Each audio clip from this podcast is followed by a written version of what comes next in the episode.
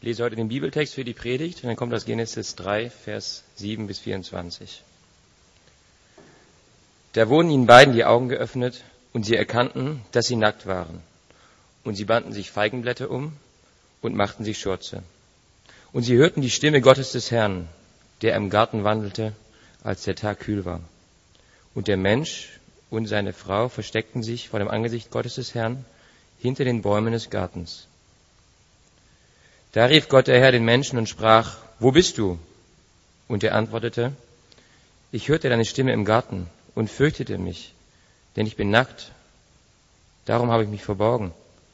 Da sprach er, wer hat dir gesagt, dass du nackt bist? Hast du etwa von dem Baum gegessen, von dem ich dir geboten habe, du solltest nicht davon essen? Da antwortete der Mensch, die Frau, die du mir zur Seite gegeben hast, die gab mir von dem Baum und ich aß. Da sprach Gott, der Herr, zu der Frau, warum hast du das getan? Die Frau antwortete, die Schlange hat mich verführt, da habe ich gegessen. Da sprach Gott, der Herr, zur Schlange, weil du dies getan hast, so sollst du verflucht sein mehr als alles Vieh und mehr als alle Tiere des Feldes. Auf deinem Bauch sollst du kriechen und Staub sollst du fressen dein Leben lang. Und ich will Feindschaft setzen zwischen dir und der Frau, zwischen deinem Samen und ihrem Samen.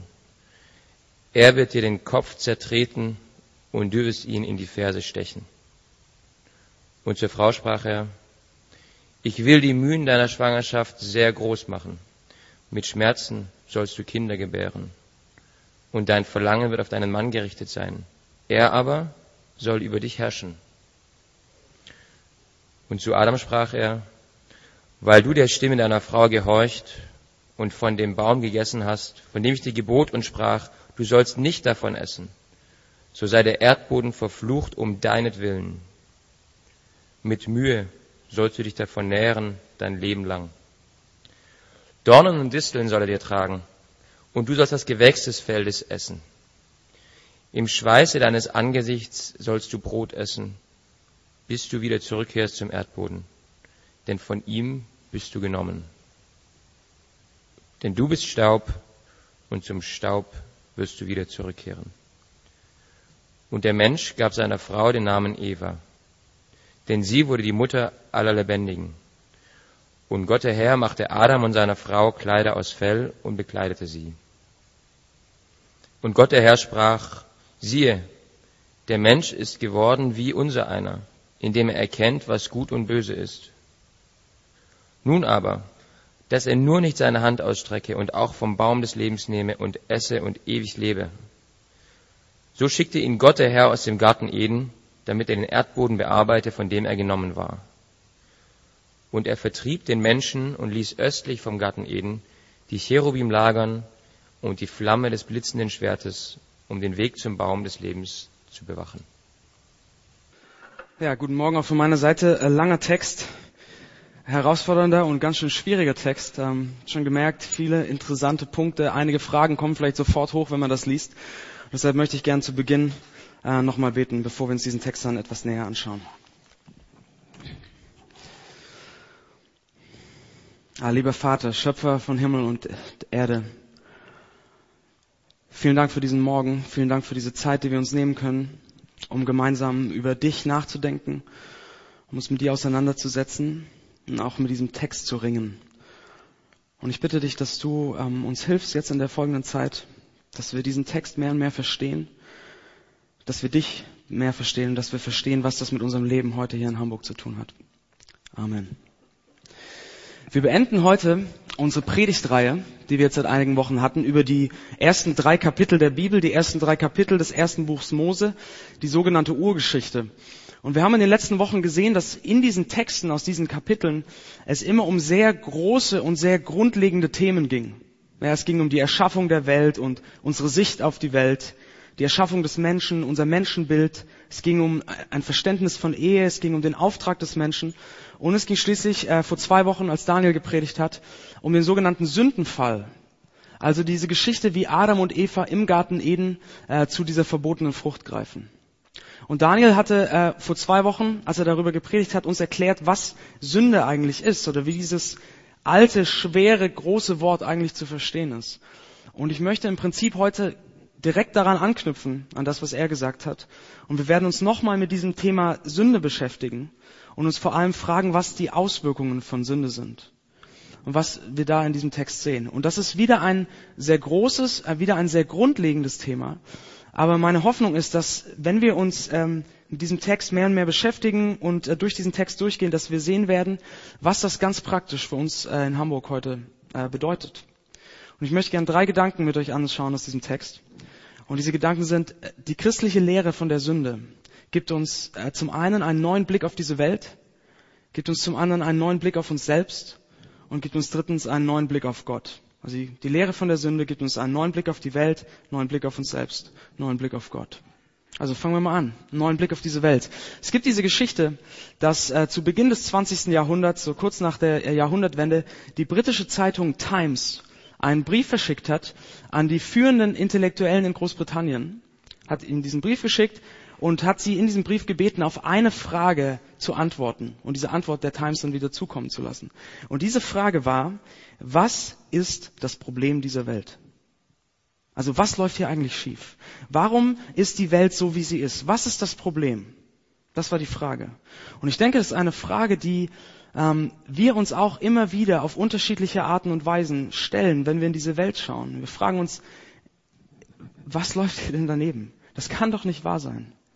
Ja, wir, wir hören von Kriegen, von Terrorakten und wir sind bestürzt und fragen uns, was ist hier los? Oder wir lesen in der Mopo oder im Abendblatt, äh, wo es wieder Gewalttaten in Hamburg gab. Wir sehen Korruption und Verleumdung und Diebstahl und Selbstsucht, Egoismus. Wir sehen kaputte Familien und wir fragen uns, was um alles in der Welt ist hier los? Und es gibt Momente, wo uns dieser Weltschmerz so richtig packt. Also ich weiß nicht, wer das kennt. Mir, geht das manchmal so. Ähm, und diese Verse aus Genesis 3, dieser lange Text, geben uns eine christliche Antwort auf diese Frage. Was ist hier eigentlich los? Und die Antwort ist äh, Sünde und ihre Auswirkungen. So, was soll das heißen? Was bedeutet das? Deshalb lasst uns doch noch mal kurz an das zurückdenken, was Daniel vor zwei Wochen gesagt hat, was, er, was Sünde ist. Äh, Sünde ist in ihrem Kern eine Entfremdung des Menschen von Gott. Sünde ist der Bruch der Beziehung zwischen Mensch und Gott. Ja, wir hatten das gehört vor zwei Wochen. Adam und Eva sind im Garten Eden. Ähm, sie haben alles, was sie brauchen, absolutes Wohlergehen, eine unmittelbare Beziehung mit Gott. Und sie haben eine kleine Einschränkung. Sie sollen nicht die Frucht vom Baum der Erkenntnis essen. Aber als sie dann zu dieser äh, Frucht greifen, was tun sie damit? Was machen sie da eigentlich? Und Daniel hat das aufgezeigt, was sie tun ist, sie misstrauen Gott dass er es wirklich gut mit ihnen meint.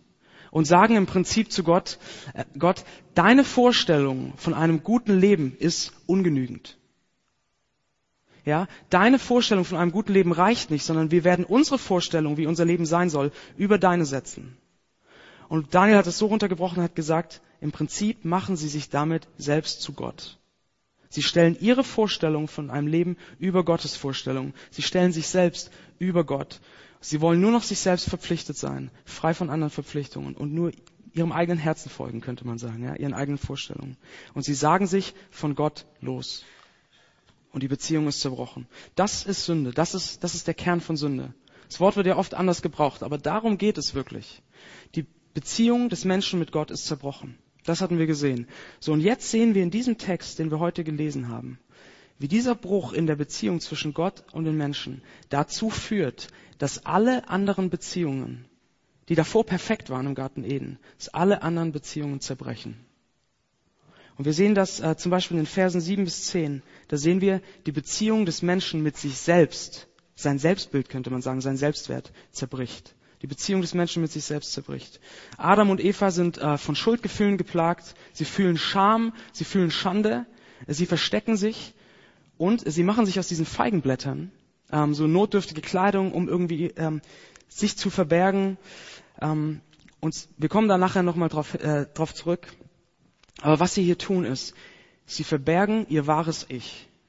Ja, sie bauen sich eine Fassade, sie schaffen sich etwas, womit sie sich bedecken, damit niemand ihre Schande, ihre Schuld sehen kann. Damit niemand sehen kann, wie sie wirklich sind. Ja, sie verstecken ihr wahres Ich, ihre Beziehung mit sich selbst ist zerbrochen. Aber wir sehen auch, Und Tobi hat das beim Lesen so schön betont. Wir sehen auch die Beziehung zwischen Mensch und Mensch und zwischen Mann und Frau ist zerbrochen. Ja? Als Gott Eva schuf, darum ging es glaube ich vor drei Wochen, und sie dann zu Adam führte, was war denn? Adam fängt an zu singen und sagt, endlich, endlich ist sie da. Und was sehen wir hier? Gott, ey, die Frau, die du geschaffen hast, sie ist schuld. Misstrauensbruch, die Beziehung ist zerbrochen und wir sehen es auch in diesem Urteil über Eva. Äh, sehen wir das genauso. Du wirst nach deinem Mann verlangen. Ja, du wirst nach ihm verlangen, in enger Beziehung mit ihm zu stehen. Aber dieses Verlangen wird nie erfüllt werden, komplett, sondern es wird Konflikt geben und Auseinandersetzung. Die Beziehung zwischen Mensch und Mensch ist zerbrochen. Zwischen Mann und Frau ist zerbrochen. Und wir sehen im Text noch, dass sogar die Beziehung des Menschen mit der Natur, mit seiner Umwelt zerbrochen ist. Weil Adam mit Gott gebrochen hat, heißt es in diesem Urteil über ihn, ist der Erdboden verflucht. Bringt Dornen und Disteln hervor. Das heißt, die Aufgabe des Menschen, die er bekommen hat, und darum ging es glaube vor fünf Wochen oder so, die Erde zu kultivieren, zu gestalten, zu formen. All das ist jetzt mit, mit Anstrengung, mit Mühe, mit Frustration, mit Enttäuschung und auch mit Niederlagen verbunden. Ja? Die Beziehung des Menschen zu seiner Umwelt ist auch zerbrochen. Das heißt, wir sehen hier, durch den Bruch der Beziehung mit Gott zerbrechen alle anderen Beziehungen. Und wenn wir dann das Buch Genesis weiterlesen, nach diesen drei Kapiteln, ähm, direkt in den nächsten zwei, drei Kapiteln sehen wir, wie das so weitergeht, wie alles zerbricht. Wir sehen Kain, der seinen Bruder erschlägt. Wir sehen Lamech, der die Polygamie einführt, der Rachelieder singt. Wir sehen Verleumdung, Mord, Totschlag, all das. Und dieser Text ich weiß, das sind alles schnelle, schnelle Aussagen und ganz schön krass zum Teil. Aber dieser Text gibt die christliche Antwort darauf, gibt die Antwort aus der Bibel. Was ist eigentlich das Problem dieser Welt? Und der Text sagt, weil unsere Beziehung mit Gott zerbrochen ist, sind wir selbst zerbrochen. Ja, sind wir fehlerhaft. Man könnte sagen, wir sind nur ein Schatten dessen, wie wir gedacht waren. Unwirklich in einer gewissen Art und Weise. Und das führt dazu, dass alle anderen Beziehungen zerbrechen und dass es Konflikt gibt und Leid und Übel und Gewalt und so weiter. Das ist die Antwort aus dem Text. So, und das ist eine Antwort. Ich weiß nicht, ob ihr vielleicht schon unruhig auf eurem Stuhl hin und her rutscht, aber das ist eine Antwort, die heutzutage und auch in den letzten Jahrhunderten schon sehr, sehr stark kritisiert wird und sehr, sehr stark hinterfragt wird. Immer und immer wieder. Und der Einwand geht dann ungefähr so, ey, das ist doch, das ist doch total überholt. Das ist doch mittelalterlich im Prinzip. Das ist eine primitive Sicht. Das ist doch viel zu negativ. Und das ist doch ein viel zu negatives Menschenbild, was da aufgezeigt wird. Zerbrochen, fehlerhaft. Ja? Und außerdem dieses Konzept der Sünde wurde doch so oft dazu gebraucht, um irgendwie die Leute klein zu halten und zu unterdrücken. Wir sollten dieses Konzept komplett fallen lassen. Wir sollten nicht mehr von Sünde reden. Und äh, einer, der das sehr gut auf den Punkt gebracht hat, ist Matthias Matusek. In Spiegel Online hat er darüber einmal einen Artikel geschrieben und er sagt folgendes. Äh, ich lese einen Teil von dem, was ich abgedruckt habe im Heftchen. Er sagt, ein Tod ist zu beklagen. Die Verblichene starb nach langem Siechtum, unbemerkt, in einem vergessenen Winkel der Gesellschaft. Die Rede ist natürlich von der Sünde. Die Sünde ist aus der öffentlichen Rede verschwunden. Sie hat sich neue Papiere, neue Identitäten besorgt. Von Sünde spricht keiner mehr. Die Sünde hat kein metaphysisches Gewicht mehr. Sie wird nicht mehr ernst genommen. Man könnte sagen, die Sünde hat ein Imageproblem. Ja, die Sünde hat ein Imageproblem. Die Sünde als Ursachen für das Schlechte in der Welt zu sehen, das ist out, das ist nicht mehr en vogue, das macht man nicht mehr. Von Sünde spricht man nicht mehr. So, aber all diese Einwände gegen dieses Konzept der Sünde haben ein Problem oder haben eine Herausforderung.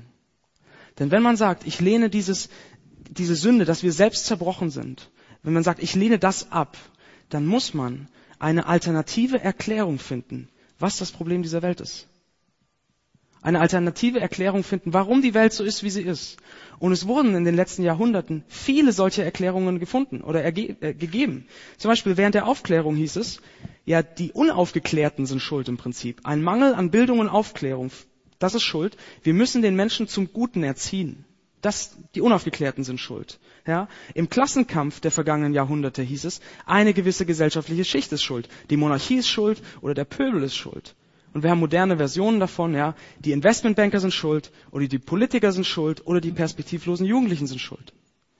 Ähm, der Rassismus sagt, eine ethnische Gruppe ist schuld, oder die Einwanderer sind schuld. Manche Religionen sagen, die Ungläubigen sind schuld, und der Säkularismus sagt, die Religionen sind schuld. Ganz verschiedene Arten und Weisen, wie versucht wird, zu erklären, was eigentlich das Problem dieser Welt ist, ohne das Konzept von Sünde.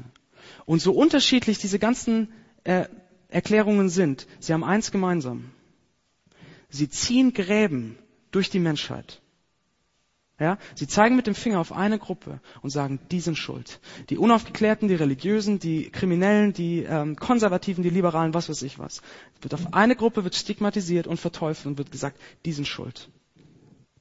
Und es kommt zu Ausgrenzung und zu Ablehnung und manchmal zu Unterdrückung und Gewalt. Und die Welt wird noch mehr so, wie sie ist. Aber die christliche Antwort, dieses Konzept der Sünde, ist anders ist unterschiedlich. Denn sie zieht keine Gräben. Sie zeigt nicht mit dem Finger auf andere und grenzt aus, sondern sie vereint. Was meine ich damit? Als die, als die Times Anfang des 20. Jahrhunderts ihren Brief geschickt hat, kam eine Antwort zurück von einem christlichen Autor, G.K. Chesterton hieß der. Und er hat Folgendes geschrieben. Was ist das Problem dieser Welt? Sehr geehrte Damen und Herren, ich bin es. Mit freundlichen Grüßen, G.K. Chesterton. Und damit trifft er die christliche Perspektive. Er trifft es auf den Punkt. Er trifft den Nagel auf den Kopf. Ja? Wir alle sind das Problem. Wir alle sind zerbrochen. Wir alle sind Opfer in dieser Welt, ja, aber wir sind auch Täter.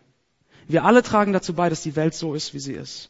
Und das ist eine Perspektive, die keine Gräben zieht, die nicht ausgrenzt, die nicht mit dem Finger zeigt und die sagt, ihr seid schuld, sondern das ist eine ähm, Perspektive, die vereint, die zusammenführt, die sozusagen die ganze Menschheit vereint, weil wir sind Brüder und Schwestern in unserer Zerbrochenheit, kann man sagen. Wir haben eine Demokratie von Sündern. Ja? Sünde ist der große Gleichmacher. Und äh, Chesterton hat es in einem seiner Bücher sehr gut geschrieben. Ich habe euch das auch abgedruckt. Ähm, da sagt er folgendes, der christliche Glaube predigt eine offensichtlich unattraktive Idee, nämlich dass alle Menschen Sünder sind. Also offensichtlich unattraktiv.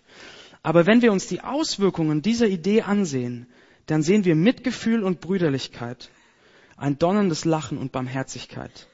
Denn nur mit dieser Lehre können wir gleichzeitig dem Bettler Erbarmen zeigen und dem König misstrauen. Und was er hier meint ist, unsere Sünde und Zerbrochenheit macht uns alle gleich. Und deshalb wissen wir, dass selbst hinter der zerbrochensten Fassade eines Bettlers oder eines Kriminellen, aber auch hinter der leuchtenden Fassade eines Königs oder eines erfolgreichen Unternehmers im Endeffekt nur ein Mensch steckt wie wir. Ein Mensch geschaffen im Ebenbild Gottes, aber zerbrochen. Und Chesterton sagt, das bringt uns zu Mitgefühl und Brüderlichkeit. Was meint er damit? Lass uns einen Moment über Hamburg nachdenken, über diese große Stadt. Wer sind die Leute in Hamburg, die euch so richtig nerven? Wenn ich das mal fragen darf. Du weißt die Antwort, das ist großartig. Ähm, wer sind die Leute, die euch so richtig nerven? Wer sind die Leute, von denen ihr sagt, die sind schuld, dass das und das so ist und dass das und das so ist? Sind das, sind das die Dealer? Sind das gewaltbereite Jugendliche? Sind das Investoren, die die Preise hochtreiben? Keine, keine Ahnung. Aber wer auch immer das für euch ist, wenn wir diesen Gedanken ernst nehmen, dass wir in der Sünde und Zerbrochenheit alle gleich sind, dann können wir nicht mehr sagen, ah, boah, diese Leute. Weil im Kern sind wir genau diese Leute. Wir können nicht mehr sagen, oh, die, ey, echt, meine Güte. Sondern wir wissen durch dieses Konzept der Sünde, wir sind alle gleich. Und das hilft uns, hinter die Taten zu sehen, hinter die Zerbrochenheit zu sehen und den Menschen zu sehen. Ja? Wir wissen, dass ein Mensch wie ich zerbrochen wie ich. Und okay, weil wir in unterschiedlichen Kontexten leben und unterschiedlich aufgewachsen sind und ähm, viele von euch gut in der Mittelschicht positioniert sind, zeigt sich unsere Zerbrochenheit vielleicht nicht in Gewalttaten oder Drogendelikten, sondern sie zeigt sich eben in Kaltherzigkeit gegenüber Bedürftigen oder Egoismus oder andere Übervorteilen im Job oder was weiß ich was.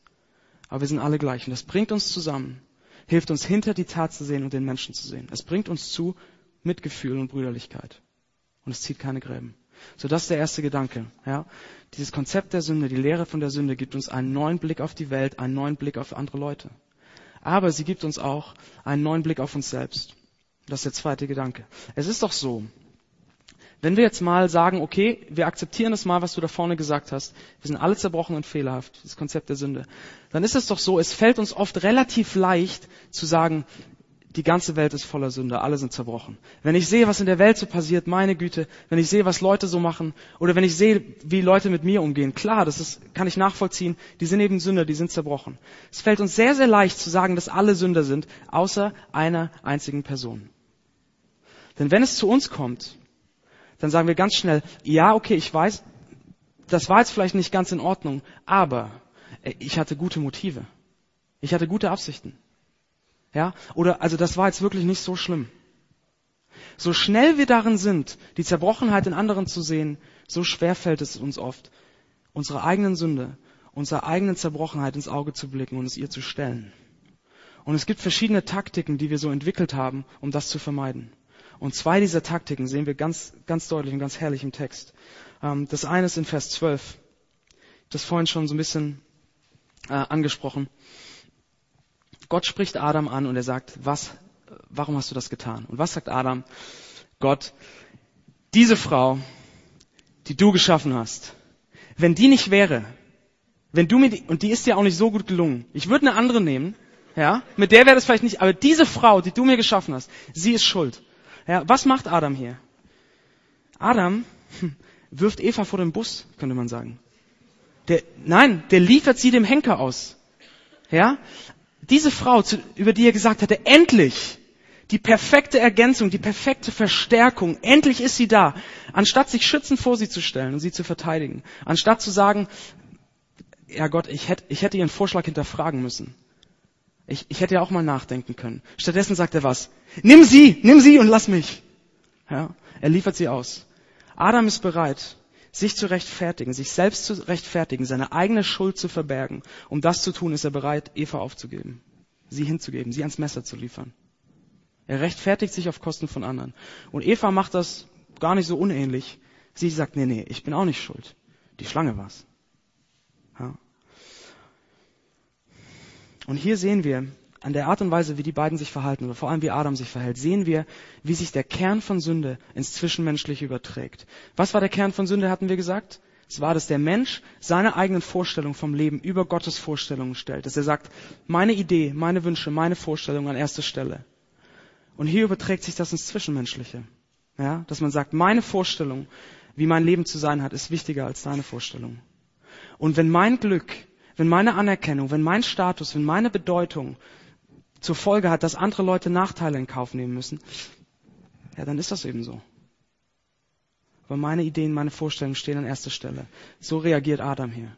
Und eine Folge, wie wir das machen, ist, dass wir genau wie Adam uns selbst rechtfertigen, indem wir die Schuld auf andere schieben, indem wir uns auf Kosten von anderen selbst rechtfertigen. Das kann, weiß nicht, das kann im Job sein, wenn wir ein Projekt vermasselt haben, aber wir schaffen es, es irgendwie so darzustellen, dass der entscheidende Fehler ja eigentlich beim Kollegen lag.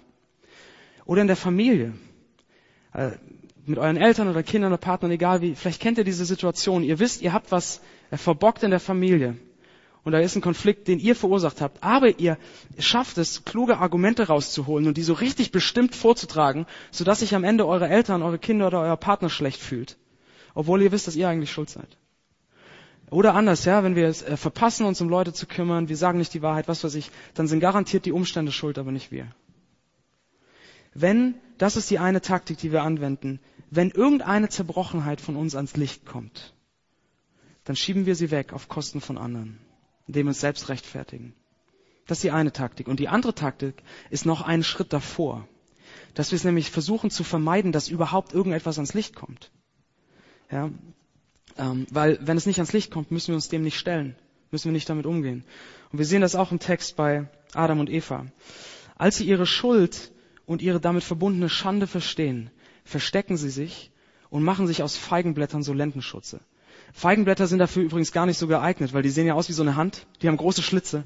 Aber ähm, sie machen sich so notdürftig Feigenblätter und so einen Schutz. Ähm, und verstecken sich und bedecken ihre Nacktheit. Und was das nicht bedeutet, das bedeutet nicht, dass Nacktheit schlecht ist, das bedeutet nicht, dass Körperlichkeit schlecht ist, das bedeutet nicht, dass Sexualität schlecht ist. Nein, sondern Nacktheit ist hier der äußerlich sichtbare Ausdruck der Scham und der Schande, die sie empfinden.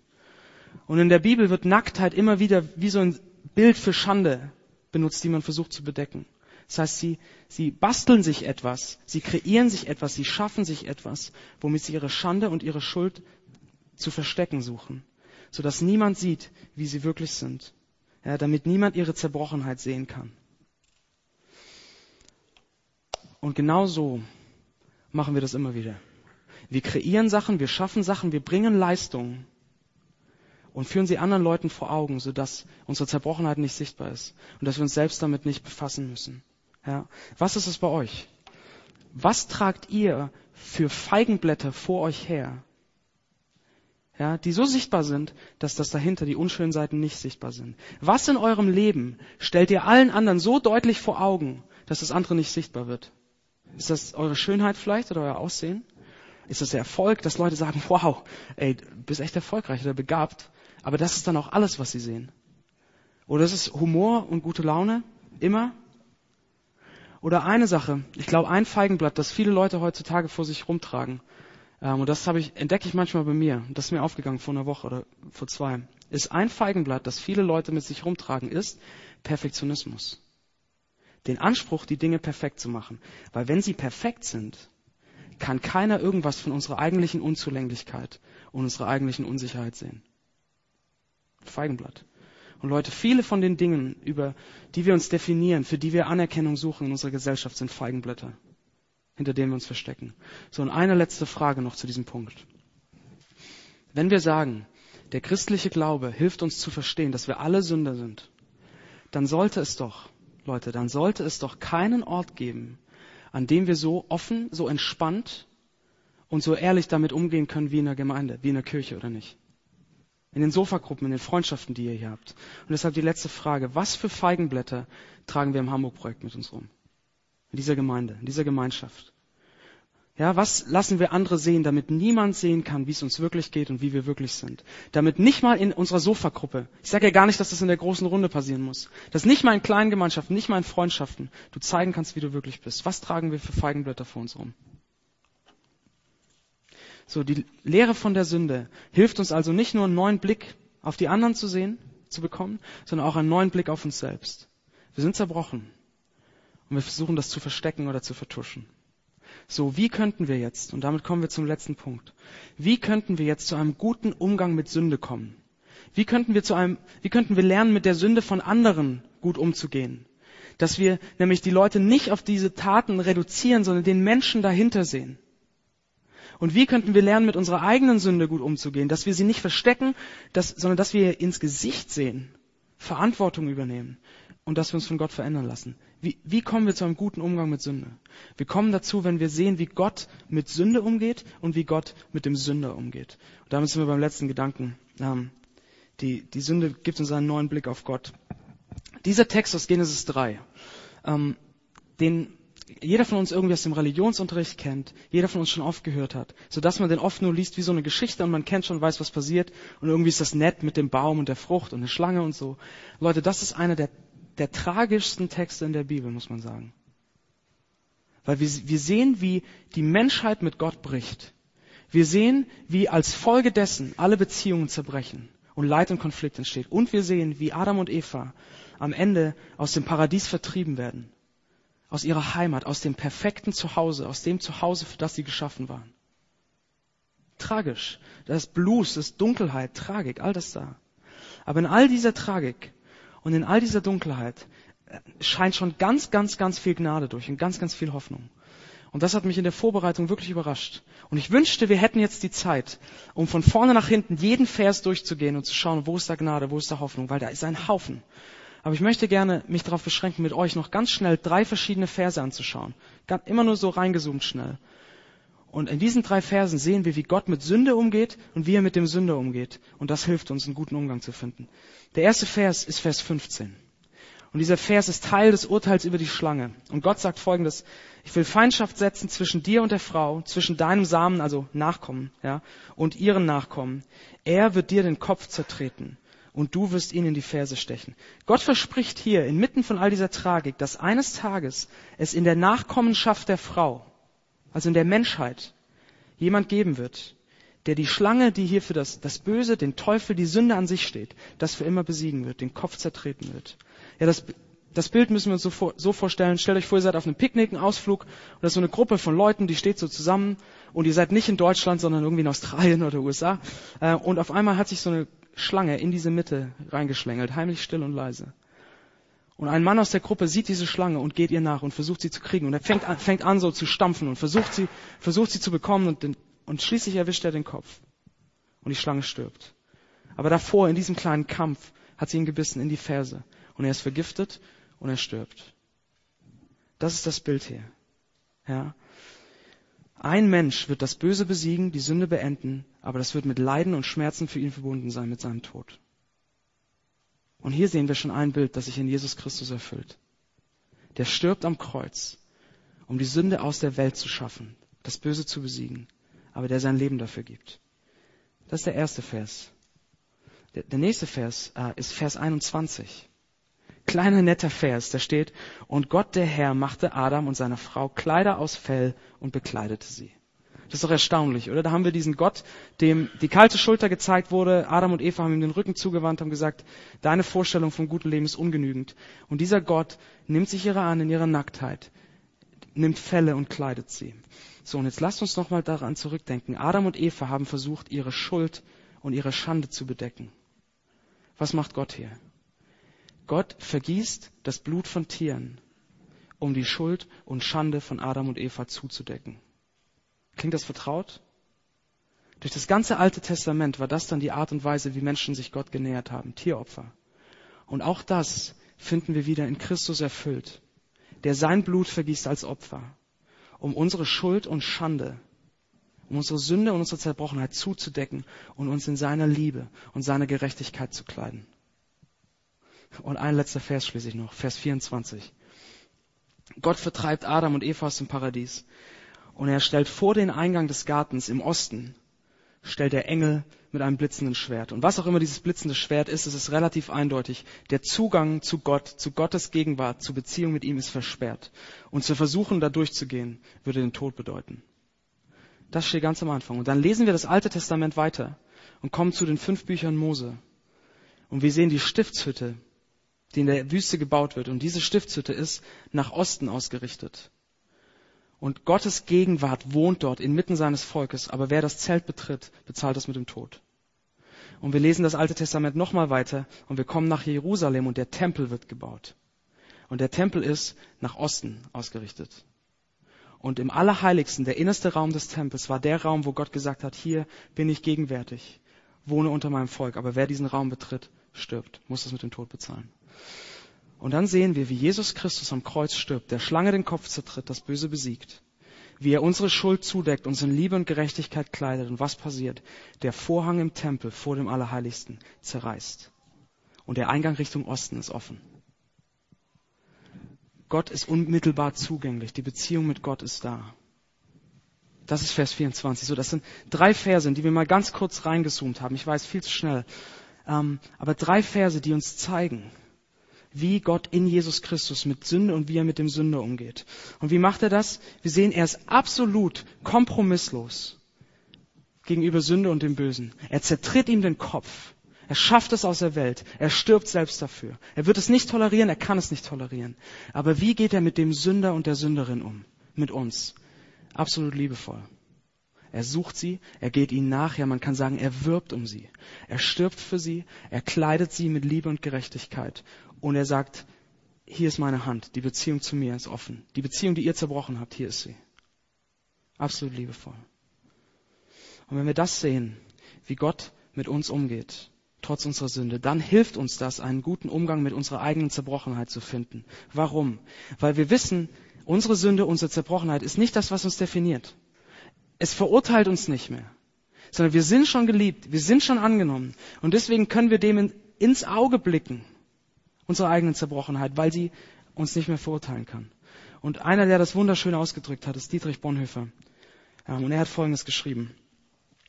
Es ist die Gnade des Evangeliums, die uns in die Wahrheit stellt und sagt, du bist ein Sünder, ein großer, heilloser Sünder. Und nun komm als dieser Sünder, der du bist, zu deinem Gott, der dich liebt. Er will dich so, wie du bist. Er will nicht irgendetwas von dir, ein Opfer, ein Werk, sondern er will allein dich. Diese Botschaft ist Befreiung durch Wahrheit. Vor Gott kannst du dich nicht verbergen. Vor ihm nützt die Maske oder die Feigenblätter nichts, die du vor den Menschen trägst. Er will dich sehen, wie du bist, und er will dir gnädig sein. Du brauchst dich selbst und deinen Bruder nicht mehr zu belügen, als wärst du ohne Sünde. Du darfst ein Sünder sein, danke Gott dafür, denn er liebt den Sünder, aber er hasst die Sünde. Gott hasst die Sünde, aber er liebt den Sünde. Er nimmt uns an. Unsere Zerbrochenheit definiert uns nicht und deshalb können wir sie angehen, können wir ins Auge blicken, Verantwortung übernehmen und sie dann zu Christus geben und sagen, deck sie zu mit dem, was du am Kreuz getan hast und kleide mich mit deiner Liebe. Und Leute, wo gibt es bei uns gerade Punkte, die, die uns auffallen, an die wir eigentlich mal ran müssten? Aber die wir immer so ein bisschen versucht haben, vor uns selbst zu verbergen, denen wir uns nicht stellen wollten. Lasst uns an die Sachen rangehen, mit Gottes Hilfe. Weil wir wissen, es verurteilt uns nicht mehr. Und schließlich der allerletzte Gedanke noch. Wie Gott mit Sünde und Sündern umgeht, hilft uns auch, einen guten Umgang mit der Sünde von anderen zu finden. Weil was macht Gott? Er reduziert uns nicht auf unsere Taten. Er reduziert uns nicht auf unsere Zerbrochenheit, sondern er sieht den Menschen dahinter und er geht, er geht uns nach in Liebe. Und wenn wir das erfahren haben, dass Gott so mit uns umgegangen ist, können wir die Kraft finden, so auch mit den Leuten in der Stadt umzugehen, die euch nerven, von denen ihr denkt, dass sie schuld sind an dem und dem und dem. Dass wir diese Leute nicht auf ihre Taten reduzieren, nicht auf ihre Zerbrochenheit reduzieren, sondern den Menschen dahinter sehen, den Menschen hinter, Tat, hinter der Tat sehen und diesen Menschen mit Liebe begegnen und ihnen nachgehen. Und selbst die Leute, die euch persönlich verletzt haben, und ich weiß, das ist schwer, dass wir auch diese Leute nicht auf ihre Taten und ihre Zerbrochenheit reduzieren, sondern den Menschen dahinter sehen, so wie Gott uns hinter unseren Taten sieht. Diesen Menschen nachgehen und ihnen mit Liebe begegnen. Wo gäbe es da ein Gespräch, das vielleicht mal wichtig wäre, wenn mal dran wäre? Die christliche Lehre von der Sünde die wir in diesem Text sehen, hilft uns, zu einem guten Umgang mit der Sünde von anderen und mit der Sünde von uns selbst zu kommen, weil wir sehen, Gott hasst die Sünde, aber liebt, die, liebt den Sünder und geht uns nach mit allem, was er hat in Jesus Christus. Ich möchte noch beten.